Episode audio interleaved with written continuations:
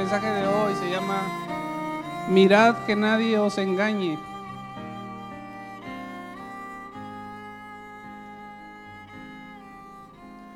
Vamos a estar en Mateo 24, Mateo 25, para tener ahí nuestra Biblia ya ubicada.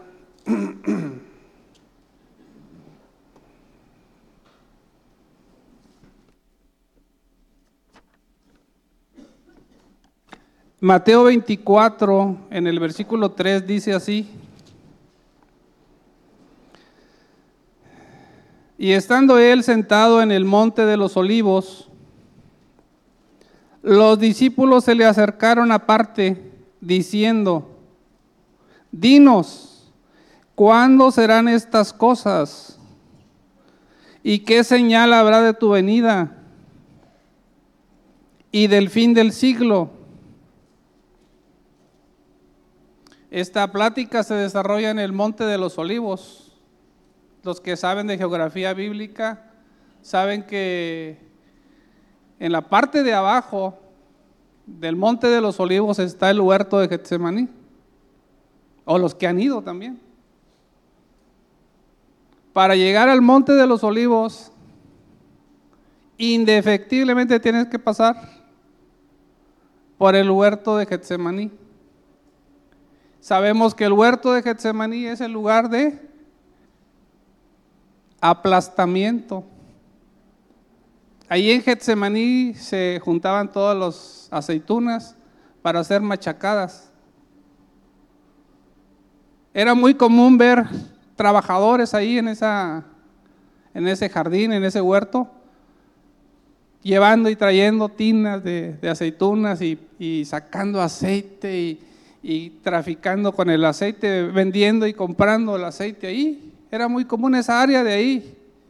Y Jesús cada vez que pasaba al monte de los olivos, hey, ¿cómo buenas tardes? Buenas tardes. Ahí va para arriba a orar. Su costumbre era orar al Señor.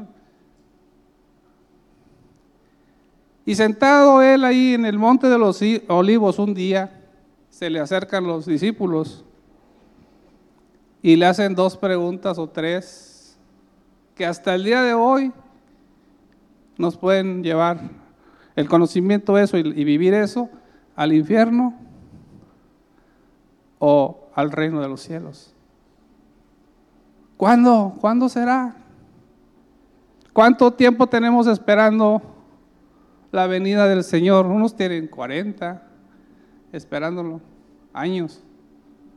Otros tienen 50 esperando.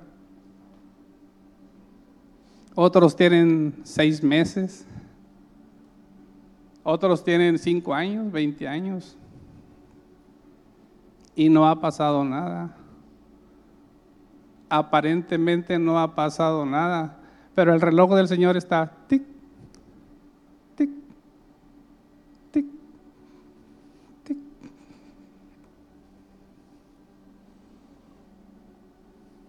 estas preguntas de hace dos mil años, hermanos. Ya gente hambrienta, dinos, Señor. Estas respuestas, el Señor las deja. Cuando llega alguien hambriento al Señor, nunca lo, lo envía hambriento. Siempre sacia. El, miércoles que estuvimos aquí en, el culto, el hermano que predicó, la segunda frase que hizo dijo, estamos en una demora, estamos en un tiempo extra, estamos en las últimas oportunidades. Si seremos engañados, lo primero que le dice el Señor a los discípulos que le preguntan, es eso. Mirad que nadie os engañe. Yo me puedo engañar, yo solo, yo mismo me puedo engañar. Tengo suficientes razones para engañarme. Tengo suficientes conceptos aquí en mi mente para engañarme, yo solo, pensando que voy bien.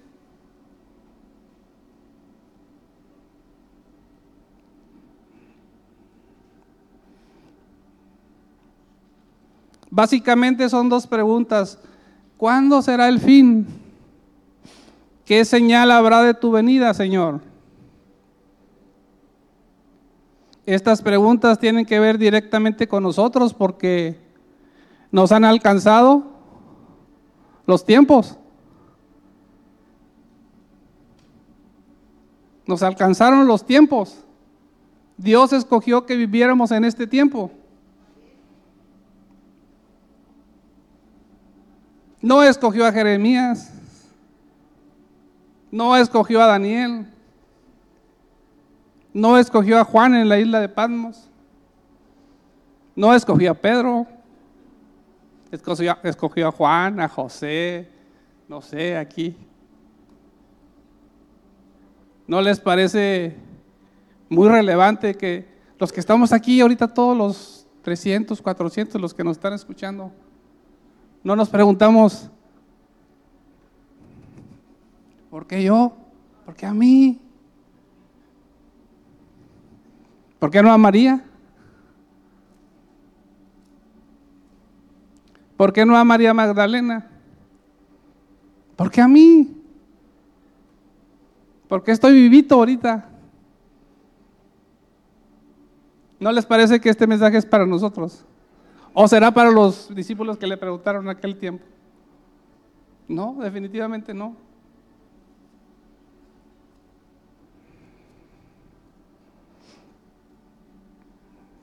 En el monte de los olivos Él revela su corazón. Es el mismo lugar geográfico donde Él prometió regresar por segunda vez. Ahí donde está. En estos tiempos, ahí va a regresar, hermanos. ¿Será una coincidencia que, la, que le estuvieran preguntando ahí en ese lugar? Y que Él revelara su corazón ahí en ese lugar.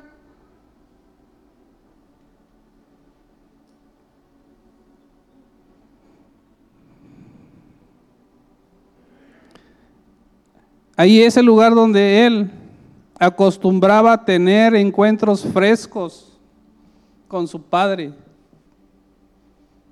En el monte de los olivos acostumbraba a encontrarse con su padre.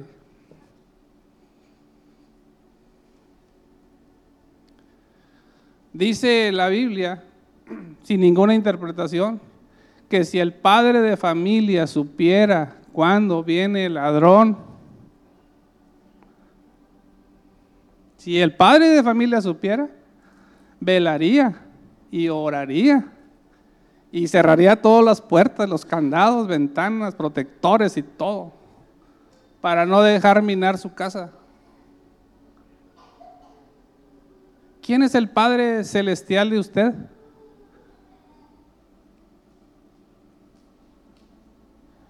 El Señor no. Él es el padre de familia, hermanos, y nosotros somos del día, no somos de la noche. ¿Él dejará minar nuestra casa? No.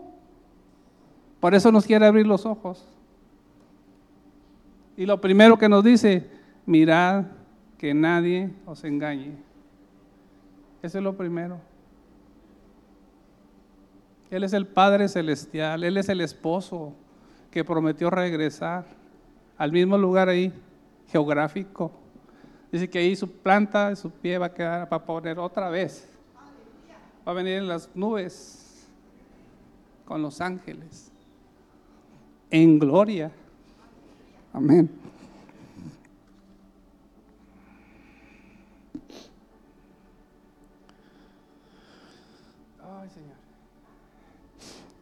Para los discípulos y para el Señor era muy común ver a los que machacaban las aceitunas para obtener el aceite para las lámparas. Era muy común ahí. De ahí llegaban y dame un litro, dame dos litros, dame medio litro, dame cinco litros, según cada quien. Era para alumbrar, para tener luz, para tener revelación, para ver más lejos, para ver lo que había de venir para no tropezar en el camino.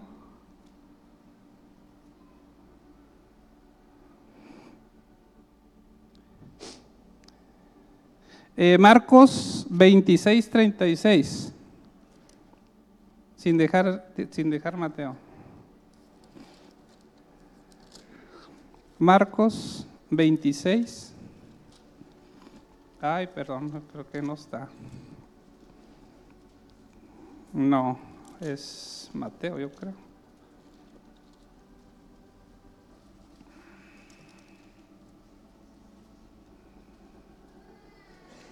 Sí, es Mateo. En el 26:36 dice así. Entonces llegó Jesús con ellos a un lugar que se llama Getsemaní y dijo a sus discípulos, sentaos aquí, entre tanto que voy ahí y oro. Ahí eran los encuentros. ¿Ustedes dónde tienen sus encuentros? Con el Padre. ¿Dónde está su Getsemaní, hermano? ¿Dónde está su Getsemaní? Donde voy ahí y oro. Y el Padre me revela su voluntad perfecta para vivir ese día. ¿Dónde es su Getsemaní? ¿En un aprieto económico? ¿En una enfermedad? ¿En una dolencia? ¿Dónde es su Getsemaní? A lo mejor su esposa, su esposo.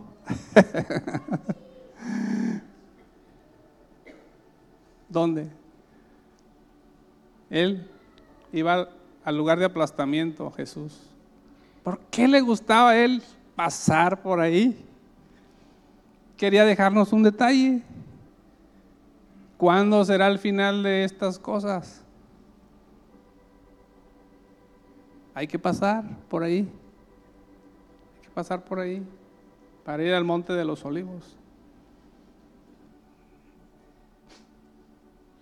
Miren en Mateo 24, bueno, antes de eso, todos los árboles de olivas que había en el Getsemaní eran árboles muy viejos.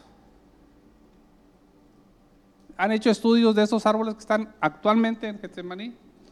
Son árboles de olivas que tienen aproximadamente dos mil años de haber sido sembrados.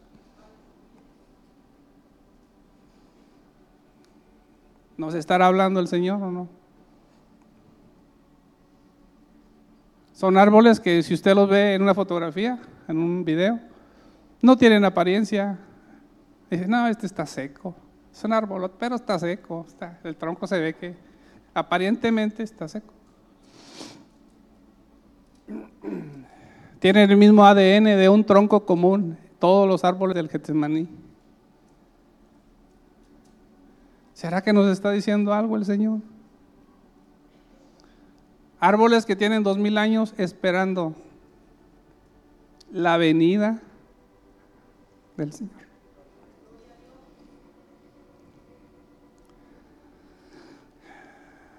¿Seremos más fieles que estos árboles? Tienen un árbol en común ellos, todos. El ADN lo dice. Nosotros tenemos un ADN en común. Literalmente.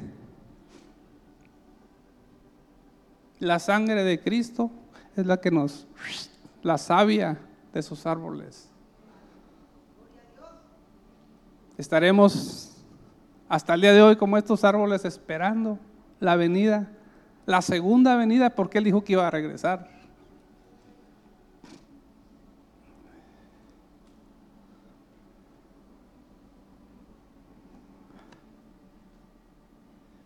24:34 de Mateo.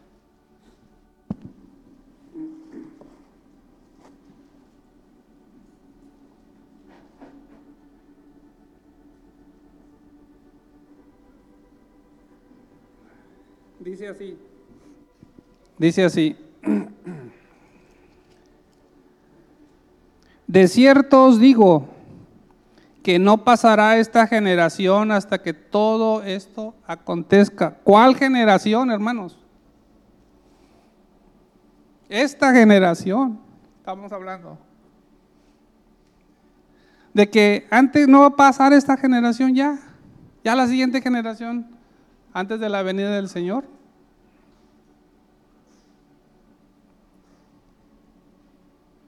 No dice que vamos a ser destruidos y todo eso. No, no, no, no está diciendo. Veamos otra vez.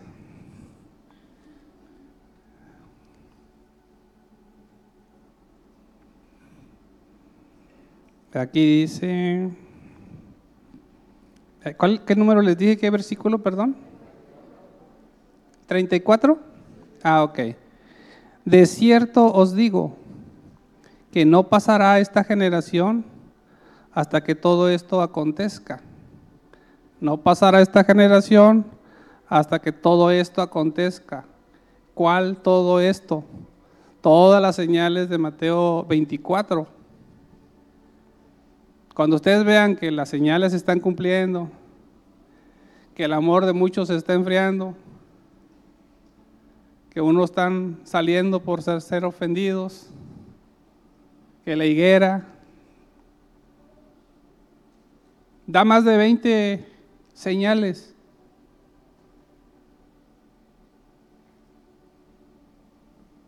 Ya estamos en el reloj así, tic, tic, décima yo creo.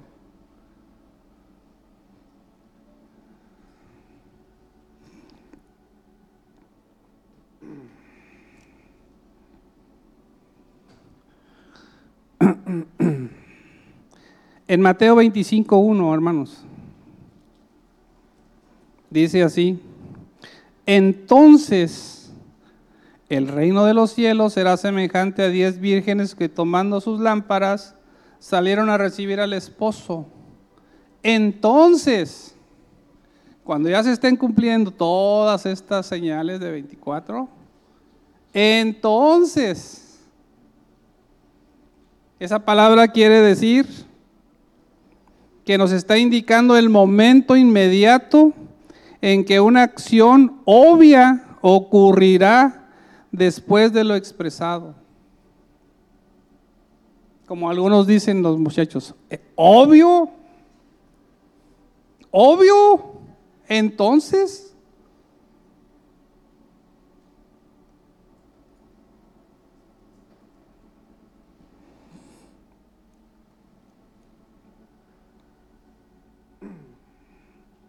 Está diciendo, en aquel tiempo, o sea, en este tiempo. En la escritura dice, en aquel tiempo, pero es este tiempo.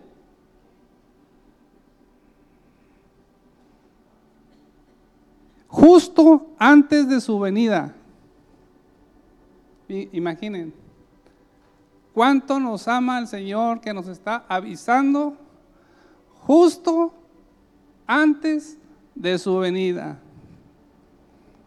Increíble, hermanos, el amor del Señor. ¿Seremos engañados? Espero que no. Espero que nada nos separe del amor de Cristo.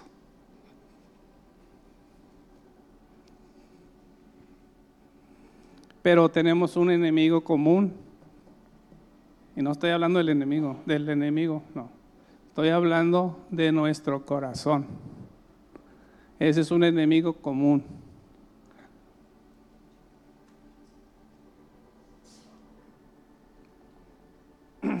Dice que será semejante.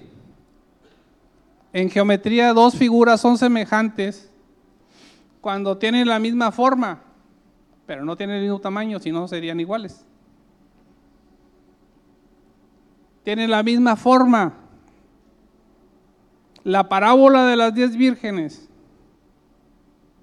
y el reino de los cielos tiene la misma forma, no el mismo tamaño, es la sombra que le da todo el contorno. La sombra te da el contorno de la mano. No sé, ahí se ve pero este es el original. El reino de los cielos es el original. Y vaya que sí es.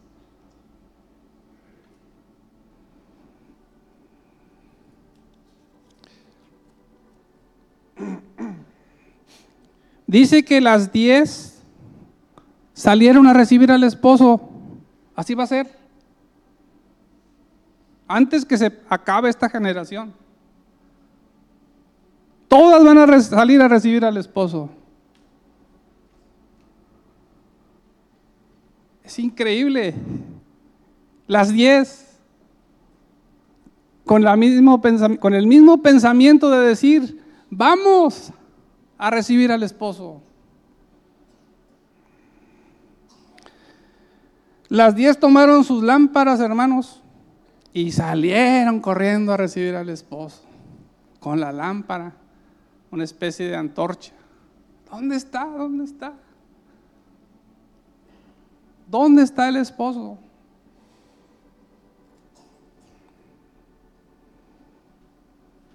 Miren, todas estaban seguras que las recibiría el esposo, porque todas salieron. A lo mejor corriendo con un zapato y poniéndose el otro y, ay, córrele, ándale. Todas eran salvas y todas eran bautizadas. Eran vírgenes, eran parte de la esposa, las diez vírgenes. Todas eran obedientes y dóciles al principio. Todas estaban tratando de agradar a Dios corrían bien todas, aparentemente todas hacían las cosas igual. Todas recibiendo bendiciones de Dios, la unción fresca, la gracia, la multiforme gracia del Señor. Todas siendo bañadas con la misma gracia, todas siendo expuestas a la misma unción del Señor. Todas teniendo la misma oportunidad de encontrarse con Dios en Getsemaní. Todas.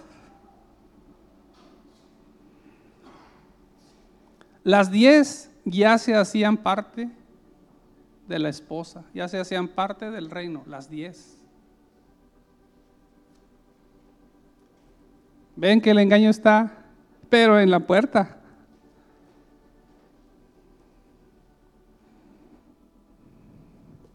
Todas iniciaron su caminata igual. Aceptaron a Cristo, fueron bautizados en agua y empezaron a caminar, a dar sus primeros pasitos. Todas. Miren, ahí hay una parábola adjunta del trigo y la cizaña. Por la misericordia del Señor, nadie de aquí, nadie sabemos quién es trigo y quién es cizaña. No, yo soy trigo, hermano. Pero de esos trigos, hombre, le da el sol y brillan dorados. Nadie sabe quién es insensato o prudente. Va a ser probado eso cuando se diga, ya el esposo ya vino, ya llegó. Ya no hay, ahorita hay tiempo para pasar de un equipo a otro. Ahorita hay tiempo, porque no ha pasado esta generación, pero ¿qué tanto nos falta?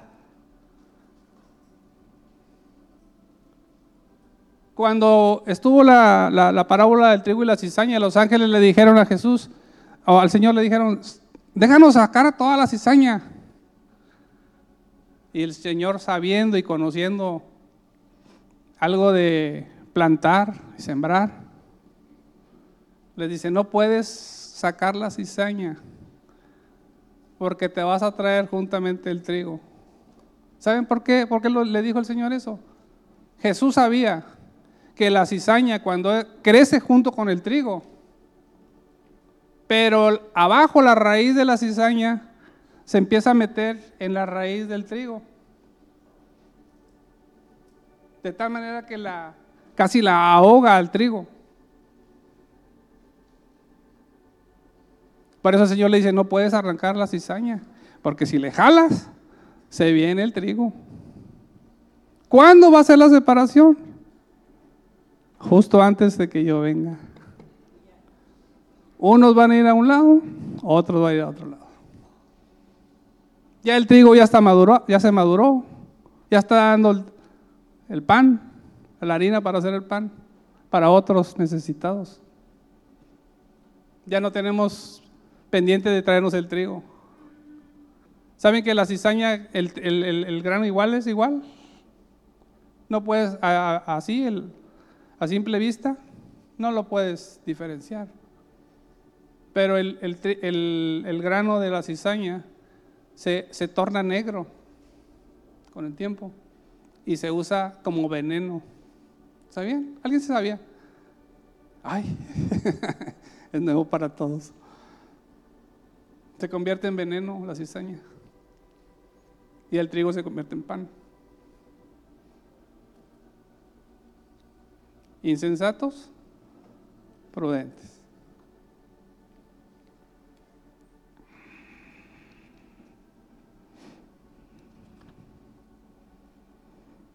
En Mateo 25, 3 dice, las insensatas tomando sus lámparas no tomaron consigo aceite.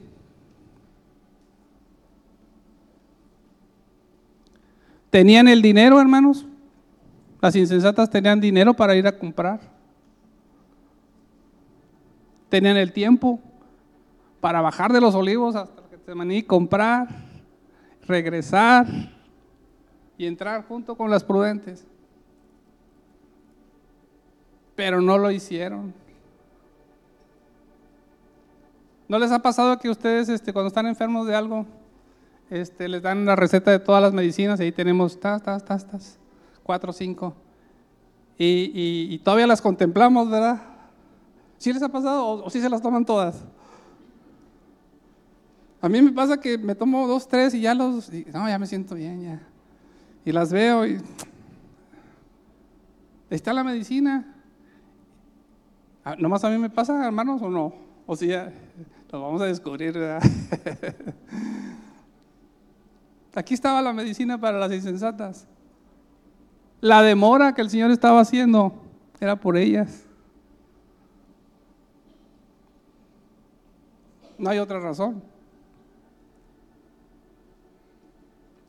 La insensata, las insensatas necesitaban más aceite, necesitaban más encuentros frescos, necesitaban más unción del Señor, necesitaban más gracia, más fuerza para obedecer. Si a alguien le falta fuerza para obedecer al Señor en lo que está batallando, hoy está disponible. Porque el padre de familia, él no se duerme hasta que no checa todas las puertas, ¿verdad? normalmente. Baja y a ver el candado, y aquí, y acá. Y luego vas y te fijas a la recámara a ver si, no, si, si está respirando mi hijo. ¿No lo hacen así los chiquitos, cuando están chiquitos? ¿O, estoy equivocado? ¿Verdad que sí? Cuando tenían los, hijos chiquitos, hasta le ponen la mano, sí, sí está respirando, gracias a Dios al pendiente, el padre de familia. La mayoría de las cosas que hace el padre de familia, los hijos no se dan cuenta. Hasta que crecen, maduran, el mundo les da unas buenas sacudidas. Había un compañero que decía que el, el mundo es una muy buena escuela, no estoy recomendándola enseña muy bien, pero cobra bien caro, muy caro que cobra. Entonces es más fácil ir al Señor, ir al Señor, buscar su voluntad, su dirección, su ayuda, hermanos. Él nos disciplina con amor, nos habla con cariño. ¿A usted le ha hablado al Señor fuerte alguna vez? Alguno, mi papá sí me hablaba nos hablaba muy fuerte a todos fuertísimo. Pero nuestro padre, ¿le ha hablado fuerte? Ah, mi papá. Es que él no sabe lo que estamos viviendo los jóvenes. Es que él no entiende, él ya está pasado de moda. Nuestro Padre Celestial no pasa de moda, hermanos.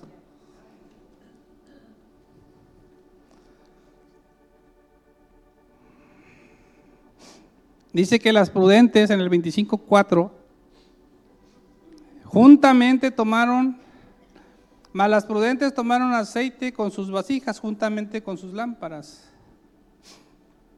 Y tardándose el esposo, tardándose el esposo, cuando su esposo anda trabajando y anda afuera y sabe que llega a las seis, ¿qué pasa? Tardándose el esposo. Mi esposa piensa muchas cosas. Que si le pasó algo, que si esto, que si la llanta del carro. Sí, ya sabe, que así. Está preocupada. Porque se tardó. ¿Qué pasaría?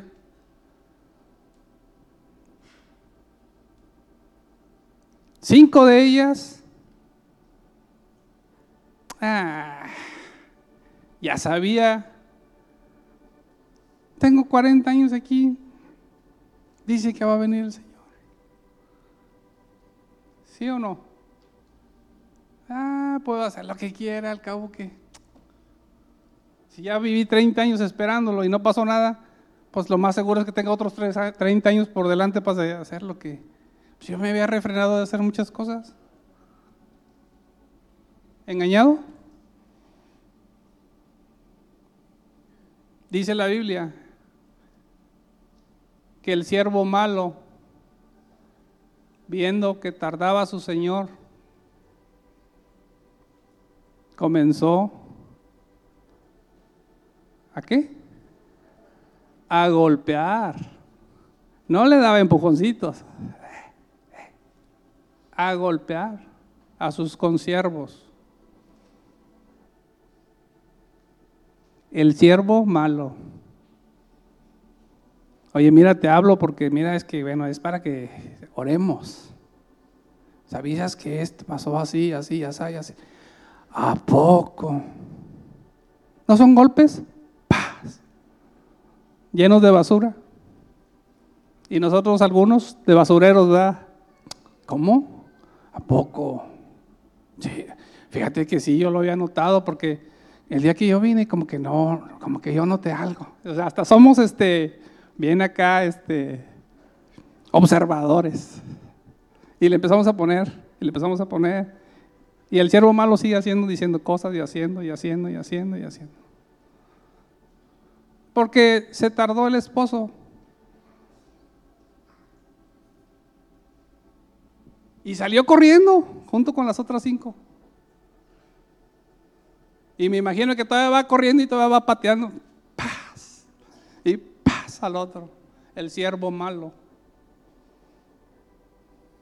No ayudó al enfermo. No ayudó al que estaba hambriento. No visitó. Ese es el siervo malo son los insensatos, es lo mismo, la misma, la misma alegoría.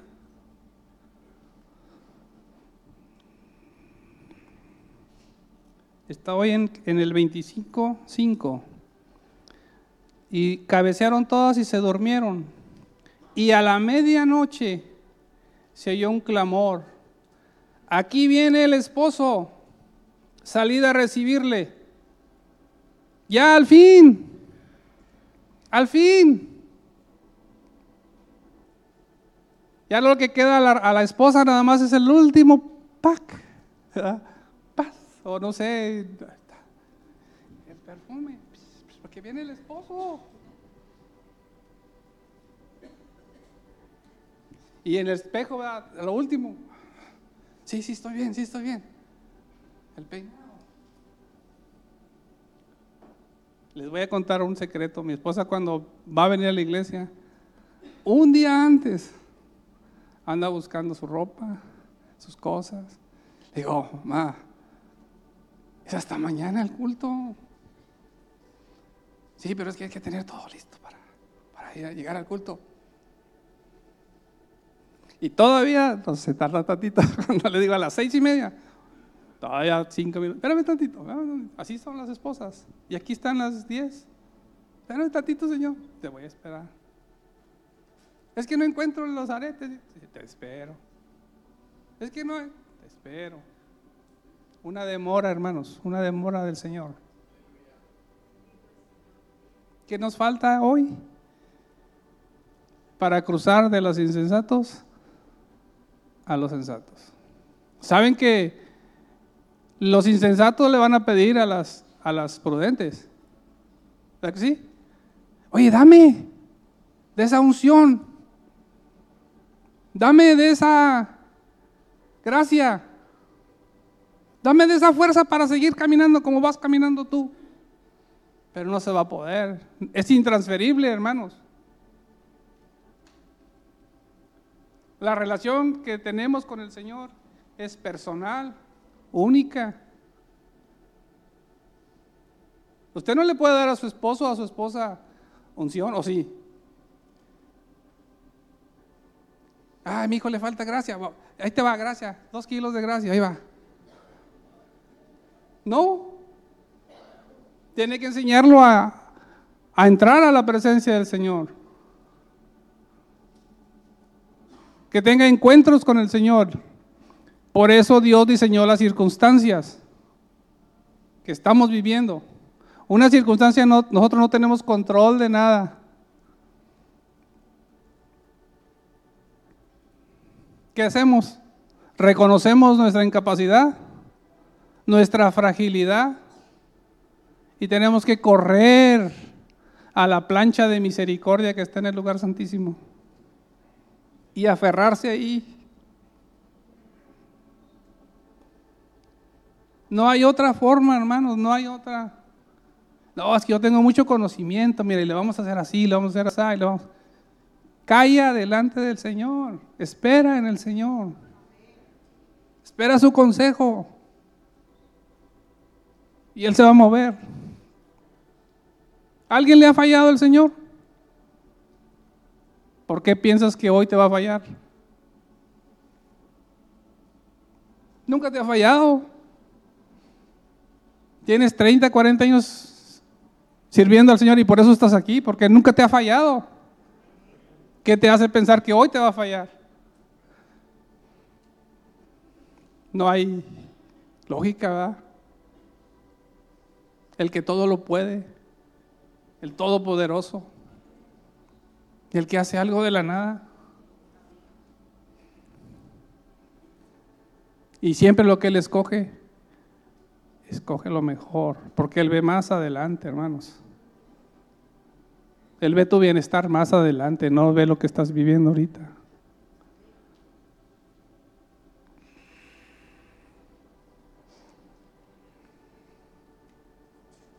Una vez que termine la demora, hermanos, ¿saben cuánto va a tardar el Señor en llegar? Dos décimas de segundo.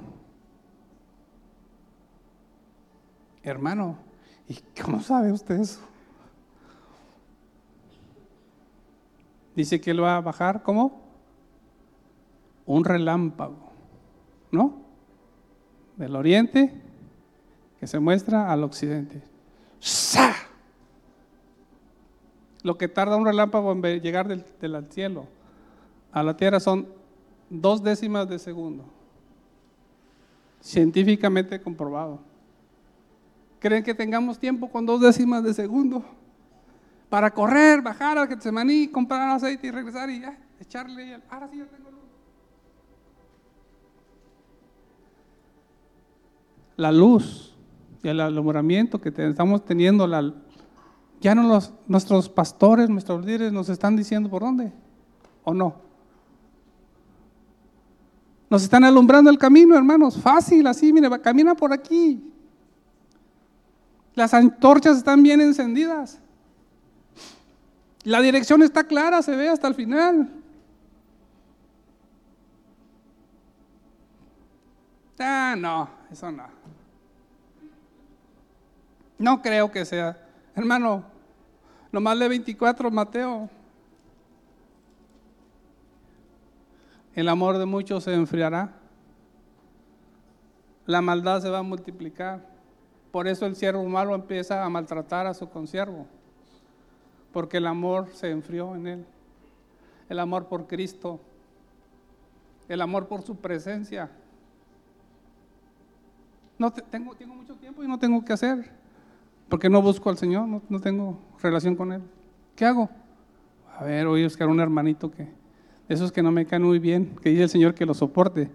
Ah, sí, ya sé, sí, Él, eh, ajá, eh, no viene, Él no viene, yo sí vengo. Cosas así, detallitos, hermanos, ustedes saben más detalles que yo. Y empezamos a ver con malos ojos a nuestro hermano, ¿no? Y la maldad se empieza a manifestar, porque somos capaces todos, empezando conmigo. Dame aceite. No te lo puedo dar. Porque me quedaría yo también sin. Pero de plano no te puedo dar porque no es posible.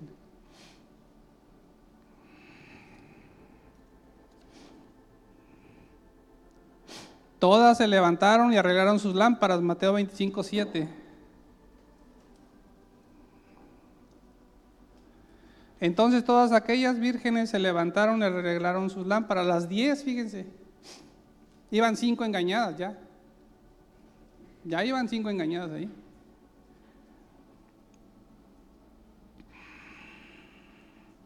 En el 10. Pero mientras ellas iban a comprar, cuando bajaron a comprar a las cinco, llegó el esposo. Y las que estaban preparadas entraron con él a las bodas y se cerró la puerta, hermanos.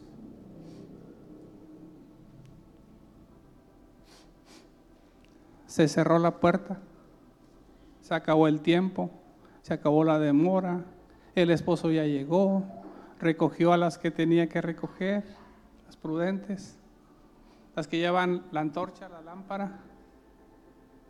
En el antiguo tiempo, cuando hay una boda en Israel, la novia tenía que llevar una antorcha, una lámpara, para que el esposo la identificara. Soy yo. La belleza de la esposa. Contemplar su hermosura. Y el esposo contento, feliz. Pero saben un secreto, hermanos. El Señor espera que las diez lleguen Todavía el Señor espera. Él no espera encontrar cinco.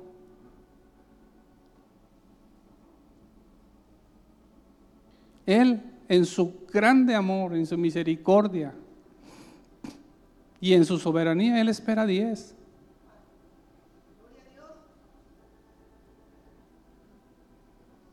¿Qué hacemos, hermanos?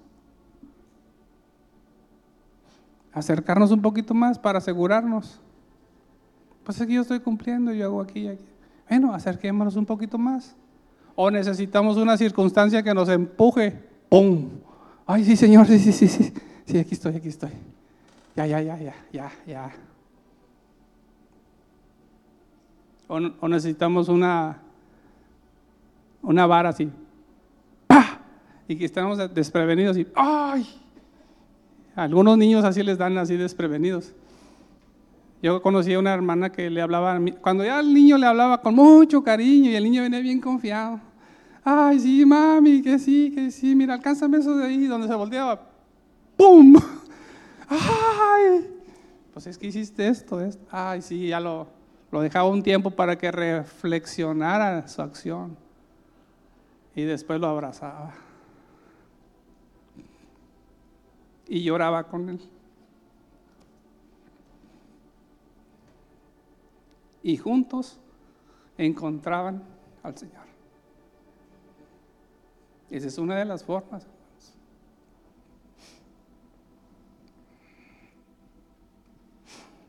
Eh, 25, hermanos. Vinieron después también las otras vírgenes y Señor, ábrenos. Dijo, no os conozco no puedo ver tu rostro, no te conozco, inclusive si lo viera, alcanzar a ver, pues la puerta está cerrada. Si hay una, así una cosita para fijarme a ver quién es, no, no te conozco, no sé quién eres, ni la voz te conozco.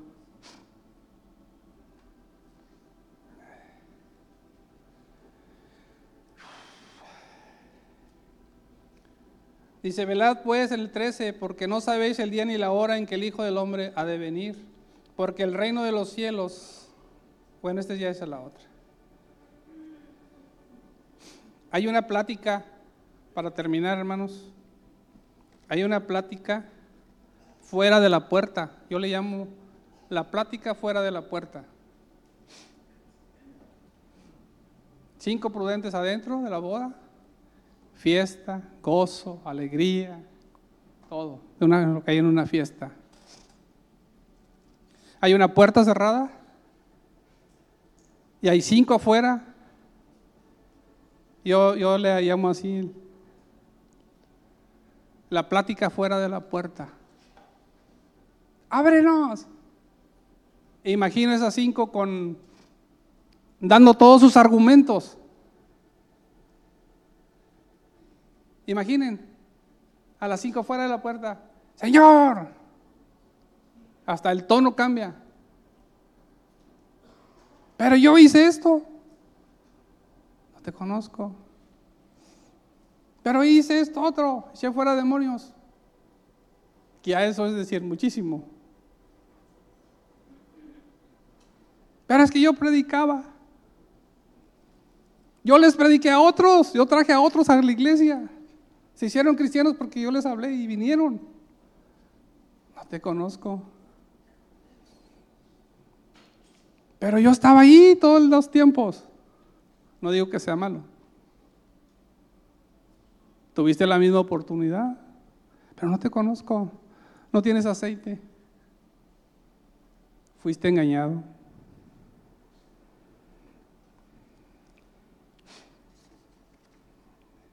Nomás se los voy a dejar. Levítico 24 del 1 al 3, no lo voy a leer. Pero ahí habla donde nos corresponde a nosotros traer el aceite. Manda a la congregación, a los hijos de Israel, que traigan aceite, dice Levítico 24. Pero el encargado de disponer de ese aceite para ponerse las lámparas y encender las lámparas, nada más le corresponde a Aarón encender las lámparas.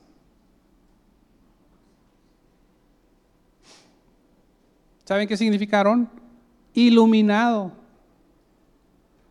El que tiene el alumbrado, que tiene la luz, el que tiene la claridad. Eso significaron.